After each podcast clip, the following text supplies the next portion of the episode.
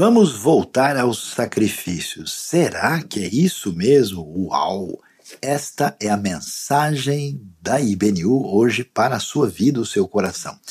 Mas atenção, não se esqueça de se inscrever no nosso canal, de dar o seu joinha e de curtir tudo o que nós estamos fazendo. Não se esqueça de ativar o sininho e de divulgar para os amigos, para que todos tenham acesso a essa palavra especial de Deus para o seu coração.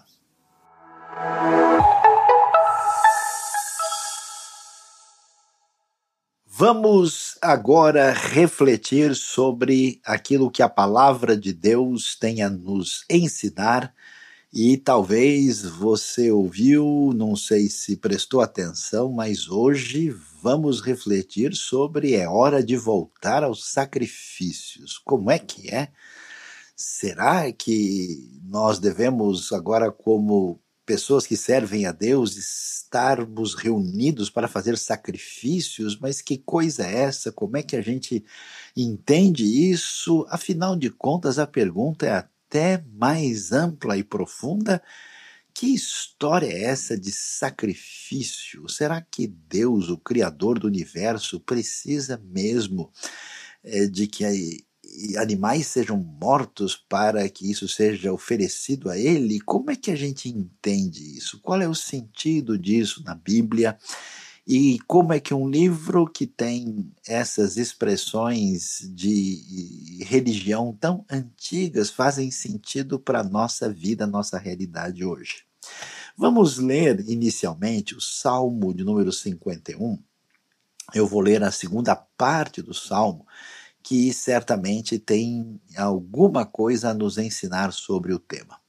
Salmo 51, ele nos fala da experiência de Davi. Davi pecou contra Deus, ele de uma maneira inadequada, ele se apropriou né, da mulher de um estrangeiro do seu exército, que era um hitita chamado Urias, que estava em batalha, inclusive. Davi se envolveu com Batseba e acabou, inclusive, é, gerando ali uma gravidez, né? E depois ele dá um jeito de colocar Urias na frente do combate.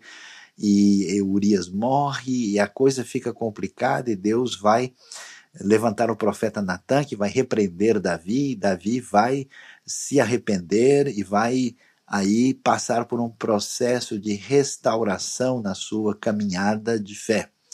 E nós vamos ver isso com detalhes no Salmo 32 e no Salmo 51. E o Salmo 51 é interessante. A partir do verso 10, ele diz o seguinte: Cria em mim um coração puro, ó Deus, e renova dentro de mim um espírito estável. Não me expulses da tua presença, nem tires de mim o teu Santo Espírito. Devolve-me a alegria da tua salvação e sustenta-me com um espírito pronto a obedecer. Então ensinarei os teus caminhos aos transgressores, para que os pecadores se voltem para ti. Livra-me da culpa dos crimes de sangue, ó Deus, Deus da minha salvação e a minha língua aclamará a tua justiça. Ó Senhor, dá palavras aos meus lábios e a minha boca anunciará o teu louvor. Não te deleitas em sacrifícios, nem te agradas em holocaustos, senão eu os traria. Os sacrifícios que agradam a Deus são um espírito quebrantado, um coração quebrantado e contrito, a Deus, não desprezarás. Por tua boa vontade fazes Sião prosperar, ergue os muros de Jerusalém. Então te agradarás dos sacrifícios sinceros, das ofertas queimadas e dos holocaustos, e novilhos serão oferecidos sobre o teu altar. Então, observe que Davi, na sua caminhada de restauração, reconhecendo o seu pecado, passando pelo arrependimento, ele ora pedindo que Deus lhe dê né, esse, é, essa renovação, um coração voltado para ele, um espírito pronto a obedecer. E ele vai discutir toda essa questão e ele vai chegar, vamos dizer assim, ao âmago da maneira como ele se aproxima de Deus e ele vai dizer: Olha, Deus, eu eu sei que o que o Senhor gosta mesmo, que o Senhor deseja, não são os sacrifícios e nem é exatamente os holocaustos, que aliás é um sacrifício onde o animal era queimado por inteiro. Na verdade, o que o Senhor quer, o que agrada a Deus, aí ele diz, né, um espírito quebrantado, quer dizer, que passou por um processo de ser levado a uma atitude humilde, né? Um coração quebrantado e contrito a Deus, o Senhor não vai desprezar.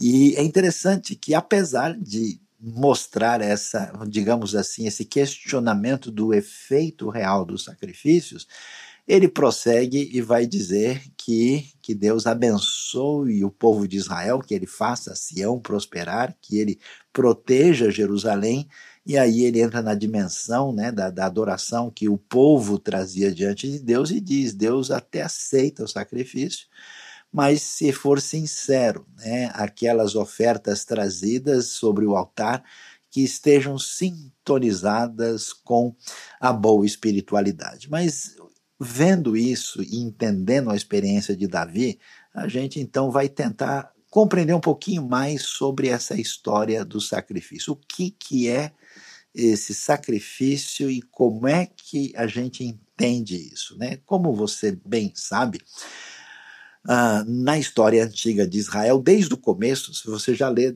logo no, em Gênesis capítulo 4, você já vai ver sinal de sacrifício quando se organizava ali um altar e se trazia uma oferta, né, uma espécie de oferenda que muitas vezes aparecia no mundo antigo, não só em Israel, é, muitas vezes vinham ali é, elementos da terra, algumas coisas de origem agrícola, cereal, ou até mesmo frutas, é, é, e principalmente animais que eram imolados para serem oferecidos diante de Deus e no contexto pagão dos deuses. E é interessante que sempre você vai ver, né, aí claramente apresentada a presença do fogo, a presença da fumaça e a presença uh, do, uh, digamos assim, do sangue que estão presentes nesse processo. E a gente pergunta, mas que coisa mais estranha, por que é que nós temos essa realidade? Então vamos aqui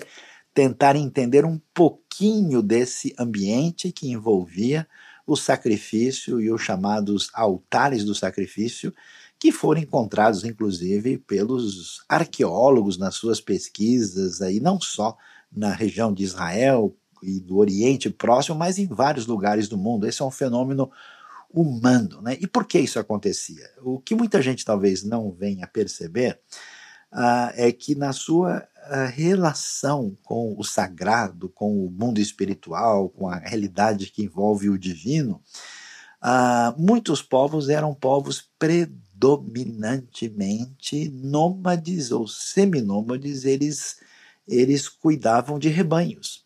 Então, nessa tentativa de relação com Deus, a pergunta é o que é que esses povos poderiam oferecer?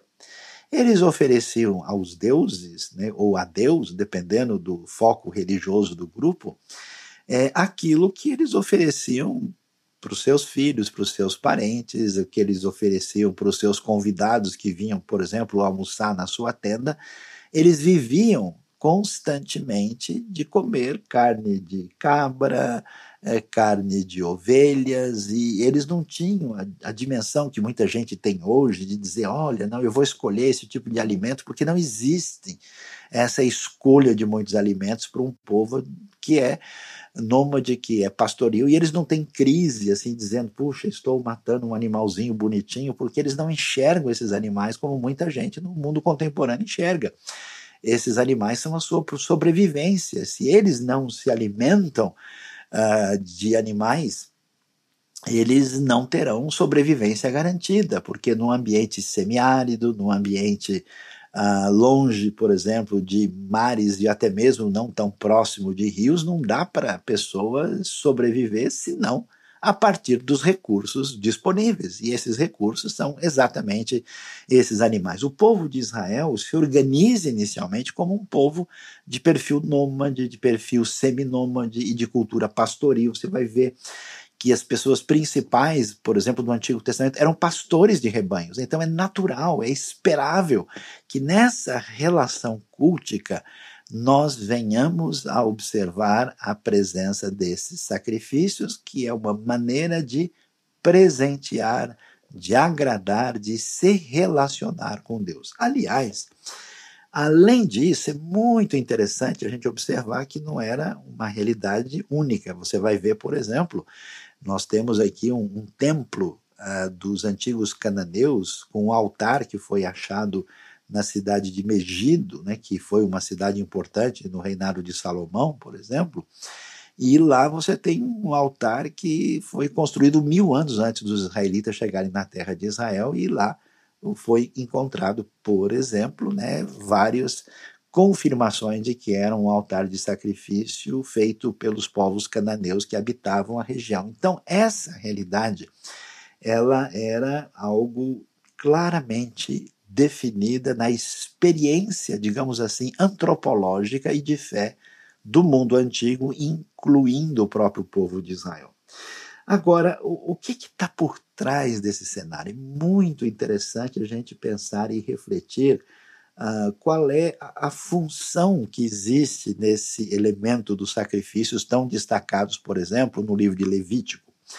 Nós temos, na verdade, a experiência da vida, né, do cotidiano, daquele mundo que a gente pode chamar da, da, da nossa experiência diária, que de certa forma é, é, a gente pode claramente definir como o chamado mundo profano.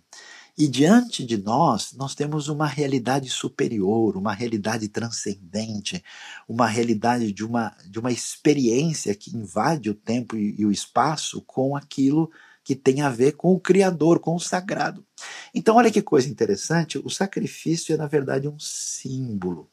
É uma espécie de relação, de conexão que nós temos é, com a divindade através de um ato simbólico profundo que tem assim decorrências de perfil antropológico, tem decorrências de perfil psicológico, sociológico. Você vai ver, por exemplo, que no ensino uh, bíblico, né, o sacrifício que funciona assim, para usar uma linguagem um pouquinho mais técnica, como uma epifania de um mistério, né?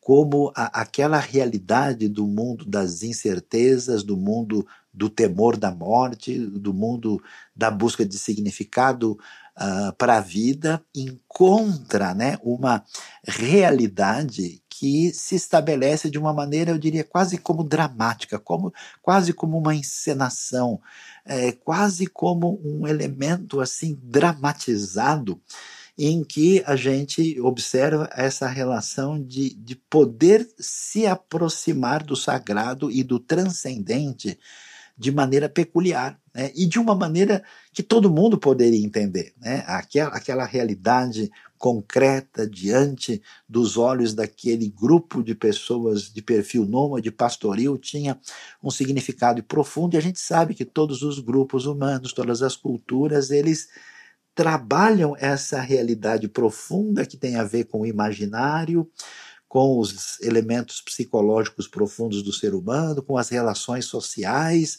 e tudo isso entra num conjunto de relações profundas e se desdobra nessa dinâmica particular do sacrifício, que é uma experiência humana quase que universal e particularmente significativa no Antigo Testamento, na Bíblia. Por isso você vai ver que a Bíblia vai apresentar todo um caminho do detalhamento de como esses sacrifícios funcionavam. Então você vai lembrar do tabernáculo, que é descrito lá no livro de Êxodo, no Levítico, lá tinha, havia né, no, no, no, no pátio maior do tabernáculo, tínhamos um altar grande, que era o altar de holocausto, que você pôde ver, inclusive, ah, alguns aí foram encontrados pelos arqueólogos, né, como é que ele funcionava, tinha quatro pontas, era um altar expressivo, onde eram ali imolados os animais, né, e depois é, nós temos a parte propriamente da tenda do, do encontro, tenda da congregação, com o lugar santo e o lugar santíssimo, e lá no lugar santíssimo, inclusive,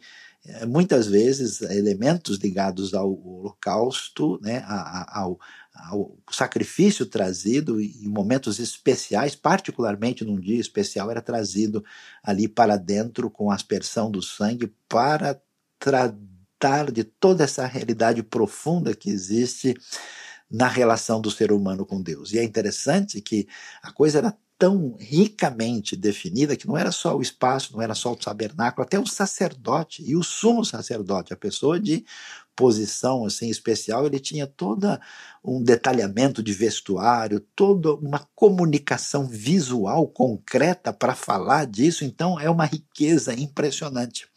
E diante desse cenário, né, a gente até vai, vai ver que a palavra principal para sacrifício eh, na Bíblia, no Antigo Testamento, a palavra korban, né, que tem a ver com essa ideia de aproximar, quer dizer, por meio dessa expressão do sacrifício, você pode transitar né, desse mundo profano cotidiano na direção da realidade do sagrado, invocando uma esperança especial da vitória, né, da, da realidade da comunidade, a vitória da vida sobre a morte, a vitória de tudo aquilo que envolve o Deus Criador e sustentador do universo. Por isso é interessante que às vezes a gente pensa em sacrifício só como algo que está ligado com o pecado que na verdade a gente viu que tem isso no Salmo 51.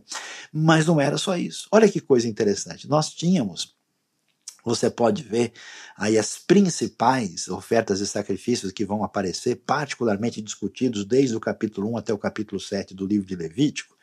A gente é, tem, por exemplo, o holocausto, que era uma espécie de oferta queimada que tinha o sentido de dedicação e submissão a Deus, né? Quer dizer, é uma apresentação, o objetivo, né? Do, é interessante o sacrifício que se fala é, que ele, ele funcionava como um aroma agradável a Deus, né? Qualquer pessoa que passou em frente à churrascaria, assim, vai entender isso perfeitamente, né? Quer dizer, essa é, experiência né, de olfato, né? Que o, o homem antigo percebia de maneira significativa, que tinha a ver com a sustentação da vida, ele traduzia isso né, nesse simbolismo de algo que poderia agradar o Senhor de todos os rebanhos, de todas as pessoas do universo. Então, isso funcionava quase como um presente de uma criança para uma realidade superior que era muito além do seu próprio entendimento. Então tinha esse sentido.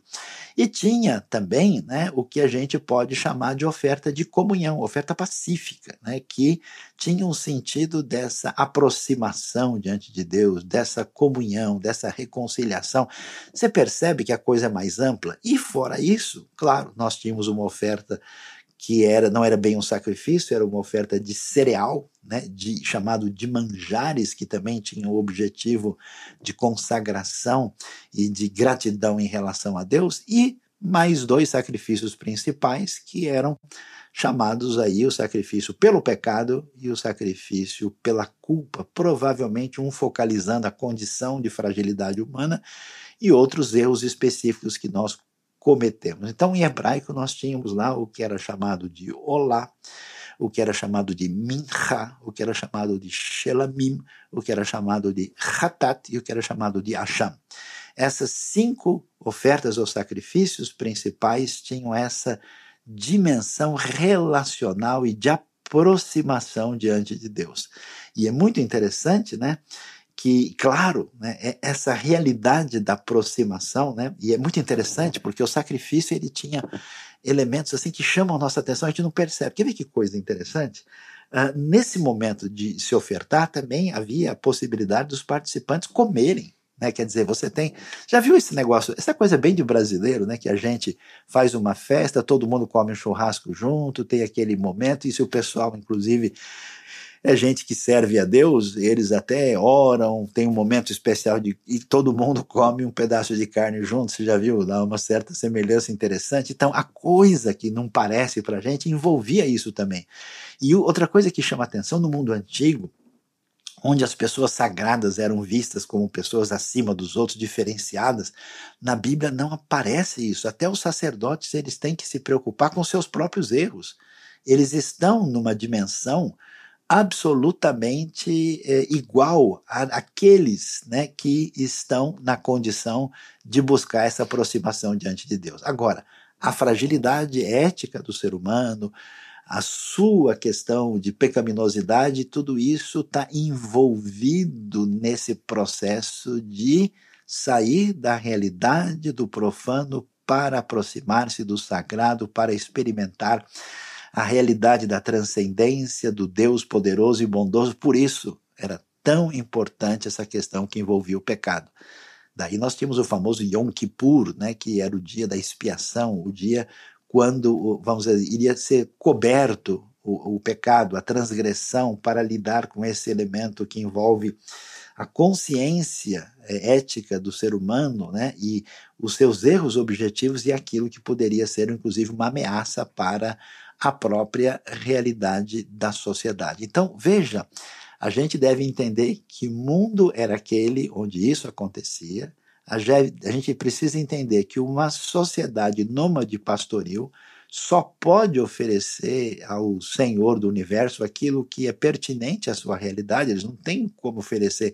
Imagina um daqueles nômades pastores antigos chegando hoje e vendo as pessoas entregando um pedaço de triângulo de papel que é chamado de dinheiro e eles dizem que esse pessoal maluco, eles entregam os negócios desenhados lá e o que, que Deus vai fazer, né? Porque pelo menos o cheiro do churrasco que sobe, a gente imagina, ó, Deus vai sentir o cheiro. Agora, o que ele vai fazer com o dinheiro, né?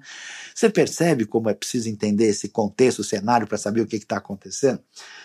E, além disso, a gente precisa entender a dinâmica, né, que até hoje, né, é, até, até os estudiosos da cultura humana têm descoberto o sentido profundo disso. Né? Um do, dos estudiosos da alma humana, o famoso Dr. Carl Gustav Jung, né, ele, ele falou sobre o homem e os seus símbolos e, e, e, percebeu esses elementos profundos que estão presentes assim no nosso imaginário, na nossa relação psicológica, social e espiritual, isso é muito mais profundo do que a gente imagina.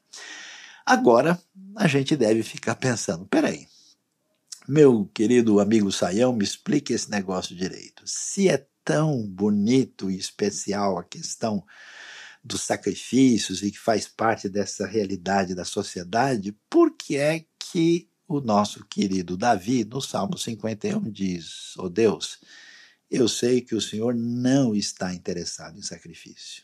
Eu sei que o holocausto não é exatamente aquilo que o Senhor deseja.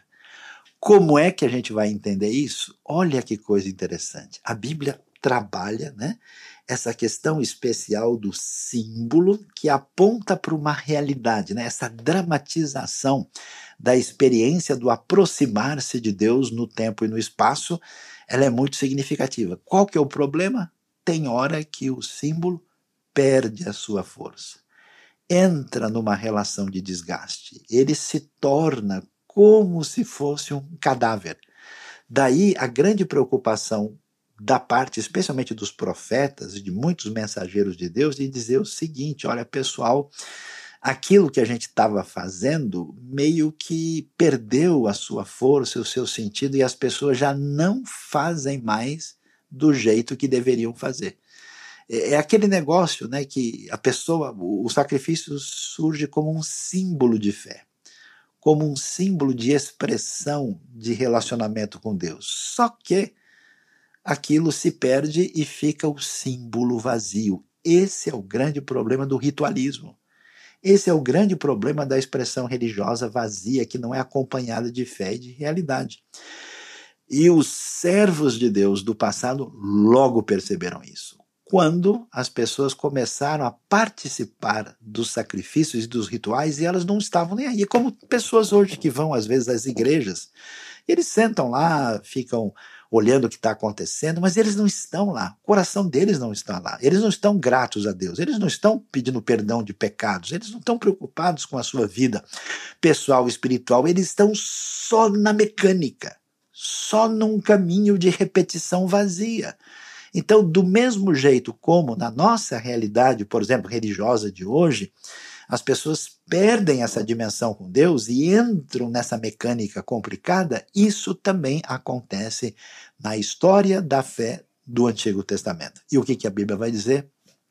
Davi já tinha percebido. Ele disse: Olha, Senhor, eu sei que o foco não é exatamente esse. Deus, eu sei que o Senhor pediu para a gente fazer um tabernáculo, tem um templo dedicado a ti, mas, ó Deus, eu sei que a terra toda é o estrado dos teus pés. O templo maior onde o Senhor habita é a terra, é o universo. E olha que coisa interessante.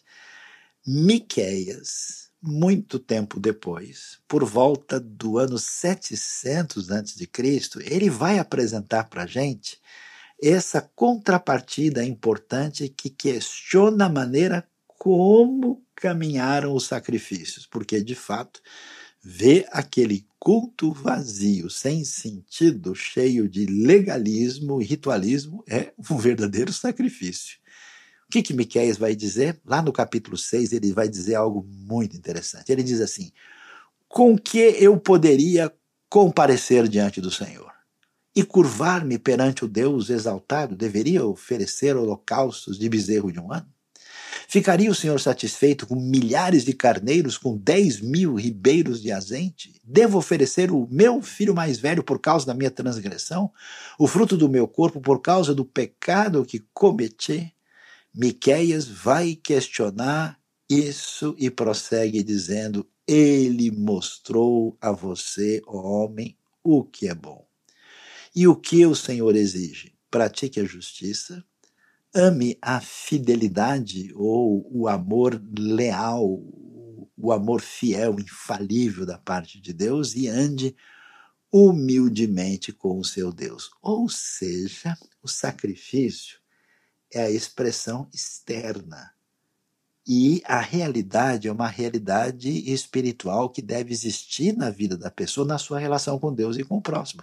É como você participar de um casamento, por exemplo, que é simplesmente uma cerimônia formal, onde as pessoas que estão ali estão talvez causando por dinheiro ou por questões sociais ou simplesmente fazendo vontade de alguns familiares, às vezes algumas pessoas casam por herança, né? Então você vê ali uma espécie de teatro da falsidade, onde a coisa não está acontecendo de fato a partir do coração deles. Então era uma coisa mais ou menos assim: as pessoas fazem as coisas religiosas mas então Miquel diz: olha, Deus não está nem aí para esse monte de coisa que vocês querem. Ele, ele usa até uma ironia: vou trazer 10 mil ribeiros de azeite. Imagina, olha a quantidade, né? Será que Deus está exigindo sacrifício que pode chegar ao ponto que no mundo pagão acontecia de sacrificar o próprio filho? É isso que Deus quer? Não, Deus quer outras coisas que vão nessa direção. Entendendo isso, né, e até você vai ver isso também no começo do livro de Isaías, né, esse tipo de questionamento muito claro. A gente vai ver isso, por exemplo, quando o pessoal oferece para Deus as coisas de qualquer jeito. Malaquias diz: oh, Eu queria que vocês é, sumissem daqui, que vocês levassem essas coisas embora. Há uma, uma rejeição. E no Novo Testamento, Jesus quando vai confrontar a religiosidade do seu tempo, ele vai usar, inclusive, texto de Miquéias para confrontar o tipo de vida estranha que as pessoas estavam tendo. E havia se perdido essa coisa tão especial, né, que tem a ver com o korban, com o karav, né, de aproximar, de estabelecer essa conexão totalmente significativa na relação com Deus. Agora, preste atenção, você que diz que você é discípulo de Jesus, que você ama a palavra de Deus e que você quer entender o que Deus nos ensina. Pois é, atenção, se você não entendeu o Antigo Testamento, especialmente a lei, os cinco livros da lei, e principalmente o que estava envolvido no sacrifício, você não entende nada do Novo Testamento. Jesus não é uma experiência existencial vazia que deixa você contente e feliz porque as coisas vão dar certo na sua vida. A coisa é muito mais profunda do que isso. E você não vai entender o que significa o sacrifício de Cristo Jesus. Você não vai entender o que significa ele é o Cordeiro de Deus que tira o pecado do mundo se você não entender o que está envolvido nisso. E olha, um livro que discute isso com uma atenção especial é o livro de Hebreus. Olha só, Hebreus 10, versículo 1, tem uma coisa tão interessante que diz assim: Ora, visto que a lei tem sido sombra dos bens vindouros, e não a imagem real das coisas, nunca jamais pode tornar perfeitos os ofertantes, com os mesmos sacrifícios que, ano após ano, perpetuamente eles oferecem. Isso ressalta o papel primordialmente simbólico desses sacrifícios, porque eles estavam né, traduzindo essa ideia de aproximação, de relação, de comunhão com Deus para poder é, viver a vida na dimensão em que se deve viver, mas é claro que esses sacrifícios eram limitados e Hebreus diz, pessoal, agora vocês vão ver o significado mais profundo que estava por trás desses sacrifícios. Isso é importante porque quando a gente pensa em adorar a Deus, como estamos fazendo nesse mês especial de valorizar a adoração, culto, o reconhecimento de quem Deus é, do que ele faz, é importante entender isso que é tão nitidamente expresso na Bíblia. Então, na verdade, os sacrifícios de Levítico no texto de Hebreus são chamados de sombra de uma realidade perfeita e plena que chega na pessoa de Cristo Jesus, que é aí o sacrifício perfeito da parte de Deus em nosso favor. Então, por exemplo, você pode bem ver, o sacrifício de animais aparece em Hebreus 10, 5, como referência a Levítico, e o sacrifício de Cristo é a realidade perfeita. Não é agora impossível que o sangue de touros e bodes realmente venham a, a, a lidar com a, a situação do pecado que temos diante de Deus é impossível uh, de eliminar pecados, enquanto o sacrifício de Cristo pagou completamente o pecado, como a gente vê em Hebreus 10, 12. Esses sacrifícios eram oferecidos sempre, né? Como vi o texto agora, ano após ano, né? O sacrifício de Cristo é uma vez para sempre. Né? Ele foi oferecido é, de uma vez por todas como um sacrifício total e absolutamente aceitável diante de Deus era tudo acontecia num santuário terrestre e de uma maneira extraordinária Hebreus relaciona isso com um santuário celestial, dizendo que o sacrifício de Cristo tem seu, seu desdobramento na própria realidade na presença de Deus. Lá no Antigo Testamento o sangue era aspergido na tampa da arca no propiciatório. Cristo é chamado de propiciação pelos nossos pecados, né? semelhante ao que acontecia lá. Somente o sumo sacerdote podia entrar lá no Santo dos Santos. Agora, todos nós podemos fazer isso por, pelo caminho que Cristo abriu para nós. Portanto, existe o que a Bíblia chama do sacerdócio universal de todos aqueles que creem, né? de modo que todos estão na mesma posição. Nenhum líder espiritual pode ser sacerdote intercedendo por você como se ele tivesse num papel diferenciado. E nós tínhamos um sumo sacerdote imperfeito e agora em Cristo Jesus temos o sumo sacerdote absolutamente perfeito. Portanto, isso é importante importantíssimo de ser entendido, né? A gente entende a razão de ser desses sacrifícios da antiguidade, a gente entende o ambiente social e cultural em que eles viviam, a gente entende a função religiosa e a função comunitária dessas experiências que marcavam a realidade da fé, a gente entende como isso perdeu o seu caminho e se esvaziou e virou um elemento religioso marcado pela hipocrisia e o distanciamento de Deus, e a gente vai perceber como esse significado se transborda para uma solução completa da nossa aproximação diante de Deus e com o perdão absoluto dos nossos pecados por Cristo Jesus. Pois é, já que é assim, a gente pergunta: bom, a história é bonita, eu gostei, vamos aqui, me dê um abraço, muitas felicidades, muitos anos de vida. Acabou esse negócio de sacrifício. Será mesmo? Vamos marcar um churrasco para a próxima semana? Vamos ter sacrifício ou não? O Novo Testamento acaba com isso? Quer ver que coisa interessante? A gente olha a dimensão da importância do sacrifício das pessoas na dimensão da vida cristã no Novo Testamento. E o primeiro texto que mostra esse caminho, né, que está muito em sintonia com o que a gente viu, por exemplo, tanto em Miqueias como no Salmo 51, é o que aparece em Hebreus capítulo 13, verso 15 e 16. Dá uma olhadinha comigo aqui, olha que coisa interessante. Por meio de Jesus, portanto, ofereçamos, é interessante a expressão, continuamente a Deus um sacrifício de louvor que é fruto de lábios que confessam o seu nome. A questão é a seguinte: o sacrifício envolvia uma espécie de entrega de oferta com o objetivo de agradar a Deus, reconhecendo o Deus sustentador e o Deus bondoso que está por trás da nossa vida e da vida da comunidade da fé. E uma maneira de fazer isso tem a ver com o que sai da nossa boca. Por isso, essa questão da gratidão, do louvor, da adoração expressa com que sai dos nossos lábios, ela envolve isso que tem a ver com o louvor, com a gratidão, com a expressão de fé. E olha, lábios que confessam o seu nome. Quer dizer, existe um sacrifício que é uma oferta a Deus que surge do nosso testemunho falado ou cantado, que é oferecido para a glória de Deus, e isso é chamado de sacrifício que deve ser apresentado.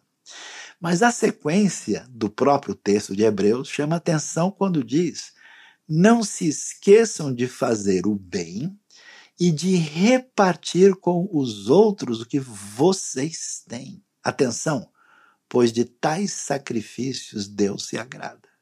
Então, a primeira dimensão envolve o testemunho que sai da nossa boca por meio de confessar o nome do louvor, da adoração dedicada a Deus. Isso você está sendo chamado para fazer numa dimensão que está por trás do simbolismo daquele sacrifício. Só que nós não precisamos repetir o simbolismo dos animais agora, por uma série de razões. Nem é o nosso cenário. Né? Imagine o que vão fazer um grupo de esquimós que estão morando na Groenlândia, que comem carne de peixe, como é que eles vão ficar oferecendo sacrifício de ovelhas e de cabras? É claro. Então nós temos a mudança completa de cenário, o que importa é o significado disso. E esse significado do sacrifício está bem vivo. No sacrifício de louvor, que confessa o seu nome, e de não se esquecer de fazer o bem e repartir com os outros que vocês têm. Você é uma pessoa generosa? Você doa de si mesmo para o reino de Deus, para as coisas que envolvem o reino de Deus? Ou você é mesquinho? Você fica achando defeito aqui e ali para poder simplesmente, simplesmente se justificar e não contribuir com nada? Nem com seu talento, nem com seus recursos, nem com seu tempo. Que tipo de cristianismo é esse que você tem? Saiba que de tais sacrifícios Deus se agrada. Agora a coisa vai mais longe. Né? A gente vê a beleza disso, e aliás, você vê isso na prática. Você lê o final lá de Filipenses capítulo 4, né? Uh, Paulo agradece o cuidado dos filipenses para com ele e diz explicitamente né, que o que eles fizeram é um sacrifício do qual Deus se agrada de maneira complementar ao que diz Hebreus capítulo 13 aqui. Agora a gente chega no ponto final da história. O que é que a gente observa no Levítico, na lição bíblica sobre o sacrifício?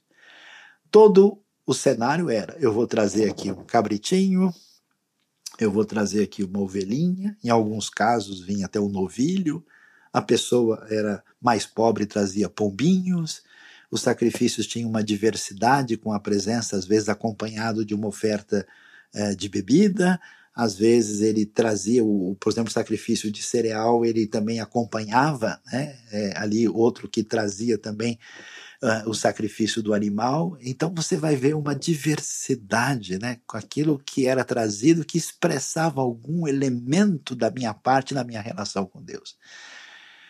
E atenção, você está preparado? Está sentado aí, está ouvindo direitinho? Vamos ver onde é que a Bíblia quer chegar? Romanos capítulo 12. Quando Paulo faz uma exposição magistral de tudo o que Deus fez na história, desde a criação, da sua revelação, da sua atuação no mundo do povo de Israel, na sua atuação no mundo dos povos da terra, do ambiente gentílico, e ele explica o que, que significa a salvação pela fé, pela graça, independentemente das obras da lei. Ele fala sobre a justificação, ele fala sobre a nossa caminhada de santificação, fala da, da soberania de Deus através da história, e ele termina e ele fica tão impressionado com tudo que ele canta um cântico extraordinário no final do capítulo 11, dizendo: Ó oh, profundidade das riquezas, da sabedoria, quem jamais conheceu a mente do Senhor, quem é que pode dar conselhos a ele? Paulo, assim, entra numa vibe poderosa de adoração e ele termina essa parte quando ele abre o elemento prático para a nossa vida de Romanos 12, é o que ele diz. Ele diz, pessoal, eu peço por favor para vocês, eu rogo, eu suplico que vocês se ofereçam atenção em sacrifício vivo, santo e agradável a Deus. Este é o culto racional genuíno de vocês. Que significa isso? Significa que Deus agora está dizendo o seguinte: meu amigo, Davi percebeu. Ele disse: Deus, se o negócio fosse só entregar um cabritinho, uma ovelhinha, isso seria tranquilo. Miquel está dizendo: escuta, vocês acham que é só aumentar a quantidade de coisa para dar para Deus, está tudo certo? Você sabe que alguns pais perdem o coração dos seus filhos, que em vez de darem a si mesmos para os seus filhos, eles dão coisas. Né? É, o, é o drama da nossa sociedade quando você não consegue dar atenção, não consegue conversar, não consegue dar amor, conselho, direcionamento, então você vai enchendo o filho de brinquedo, de presente, e é uma substituição meio complicada. A gente faz isso com Deus. Você, em vez de servir a Deus, se torna um religioso. O que, a igreja precisa? Ela precisa de dinheiro? Então vamos mandar lá. Quem quer o seu dinheiro, fique com você. Ah, não, o que, que precisa fazer? Ah, precisa fazer isso? Então, tá bom, tem ninguém, eu vou lá e ajudo. Suma, desapareça. Você acha mesmo que Deus está precisando do seu belo e maravilhoso favor? Você é maluco? De onde você tirou isso? Por isso, a chamada para nós é o seguinte: ó, guarde a sua ovelhinha, deixa para lá o seu cabritinho, sabe o que você faz? Pegue a si mesmo, venha com você, venha se trazendo e coloque a sua pessoa no altar.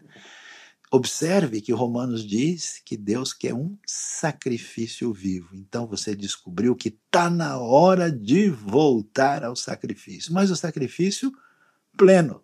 Sacrifício resultado da gratidão do que Deus fez em meu favor com o sacrifício de Cristo Jesus. Um sacrifício santo, quer dizer separado. Deus não quer um dia nosso na semana, Deus não quer um momento particular de atividade religiosa, Deus não quer algum tipo de dinheiro que é dado de vez em quando para ele porque está precisando. Deus quer a sua vida, Deus quer o seu coração, Deus quer você. Quer você porque você é plenamente aproximado dele por meio de Cristo Jesus, e isso é que é agradável a Deus. Este é o culto, diz o grego logiken de vocês. A palavra logiken, que significa racional. Mas é mais do que isso. O sentido é é uma coisa lógica, é algo genuíno, é algo autêntico, quer dizer, é o culto aceitável, sincero, adequado, que faz sentido diante de Deus.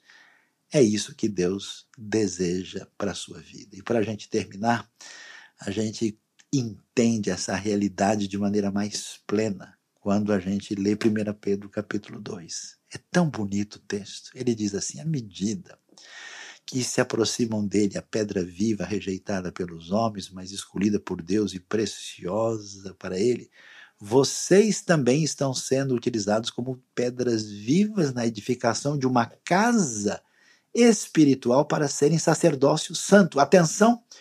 Oferecendo sacrifícios espirituais aceitáveis a Deus por meio de Jesus Cristo. Portanto, a gente tem uma coisa tão bonita aqui, né? A gente aprende muito, mas agora nós temos uma espécie de novo templo. Novos sacerdotes, eu e você diante de Deus, com novos sacrifícios. Portanto, você não deixe de confessar e de agradecer com os seus lábios. Lição número um.